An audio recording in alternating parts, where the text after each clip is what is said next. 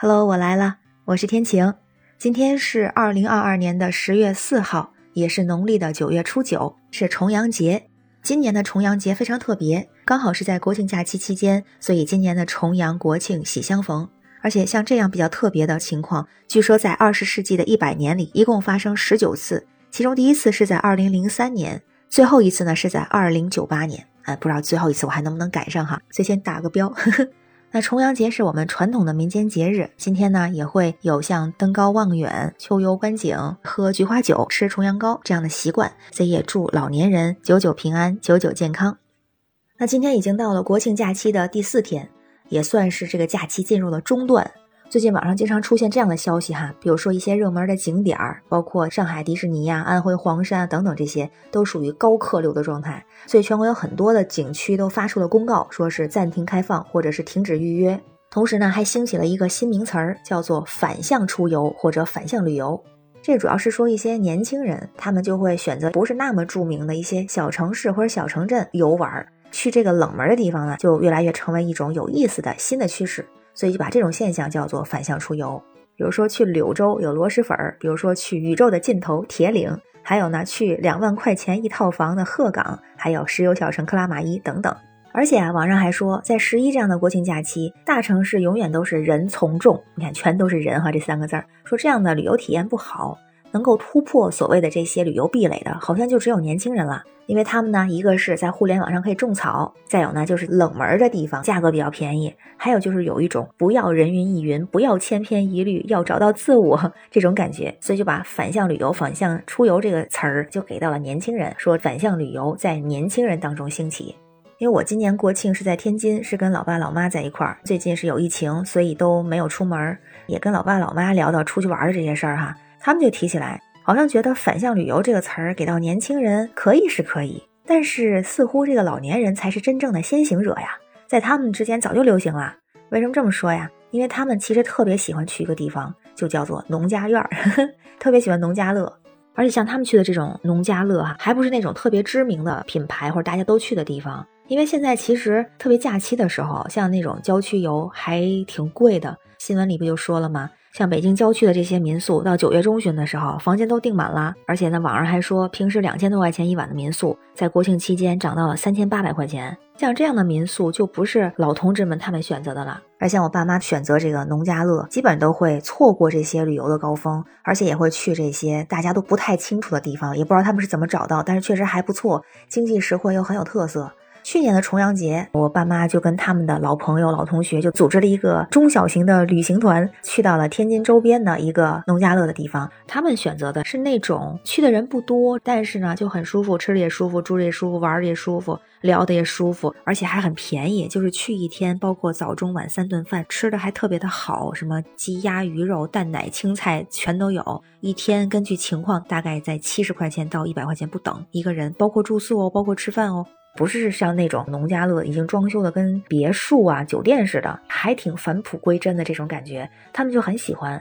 像我爸妈这样钟爱农家乐的老同志们，其实不只是他们，有很多像他们这样的老年人。比方说离天津很近的北京，像我有一个同事，他父母就是退休之后呢，就去农村租个院子，体会一下在城里体会不到的养老田园生活，种点菜，什么西红柿啊、茄子啊、南瓜啊、葡萄啊。豇豆啊什么的，有的还会养点小动物，养个小鸡、小狗啊，爬爬山、游山玩水的这种感觉，而且还会组织一些家人朋友啊去聚会。因为他们其实生活在城市的老人，有的以前是在农村，然后后来到了城市，或者呢是之前有上山下乡的经历，所以就很怀念以前那个时光，也特别喜欢这种田间的淳朴和自然。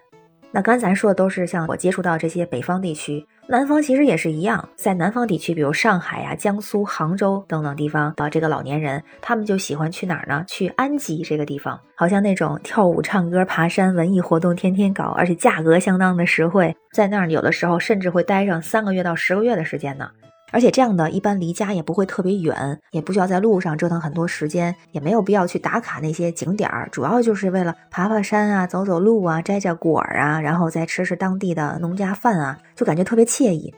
确实，这个城市老年人爱上乡村旅游，爱上农家乐，那甚至也有很多的老年人会选择去乡村养老。那这样看起来，所谓的反向旅游也不能算在年轻人当中刚刚兴起。其实对老年人来说，早就已经是时髦了，而且是引领了潮流呢。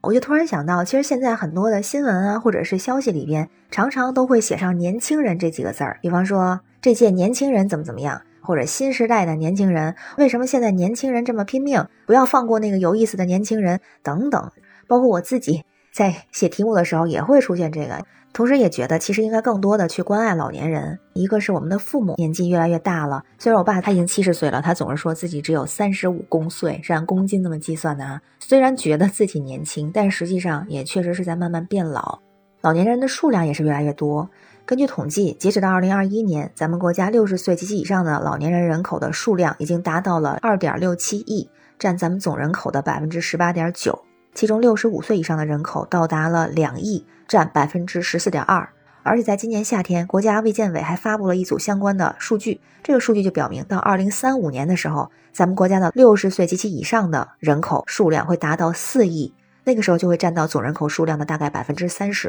所以，其实我们的社会需要更多的去关爱老年人。那如果是落实到家里边的呢，我们就需要更多的去关心我们的父母，关心我们身边的长辈。感觉父母年纪大了，他们对我们经济上的要求其实并不多，主要还是精神上的吧。之前也听我爸和他老朋友说，哎呀，只要不气我们就行了。我觉得可能就是我们能做到的，确实不要气老爸老妈，能够尽量陪他们聊聊天儿。如果能够在父母身边的，就当面聊聊天儿，陪他们买个菜呀，看个电视啊，或者做个饭呀，其实都是挺好的。如果不在父母身边的呢，也经常打个电话问候一下。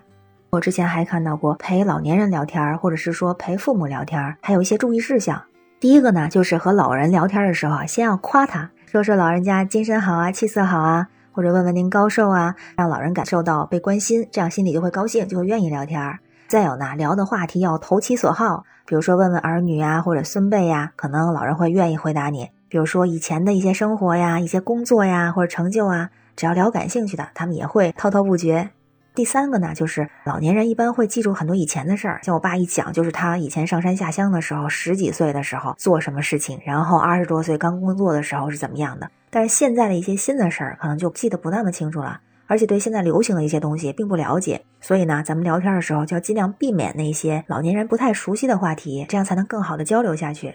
第四点呢，就是其实很多老人是喜欢聊天的，但是呢，他们聊天的时候可能会出现一个问题啊，就是一下子就从这个话题转到那个话题了。那这个时候咱们就不打断、不插话、不着急，就好好听，我们就适时的给他们呼应，嗯，是对的，好，然后鼓励他们继续说下去。还有第五点，其实我最近也发现这个问题，就是好像父母他们说话的速度就慢了，而且有的时候还会重复。这个时候呢，我们就要保持耐心，别催他们。我觉得我跟老爸老妈聊天的时候也得注意一下。你要有什么补充的，咱也可以说说看哈，可以在评论区留言。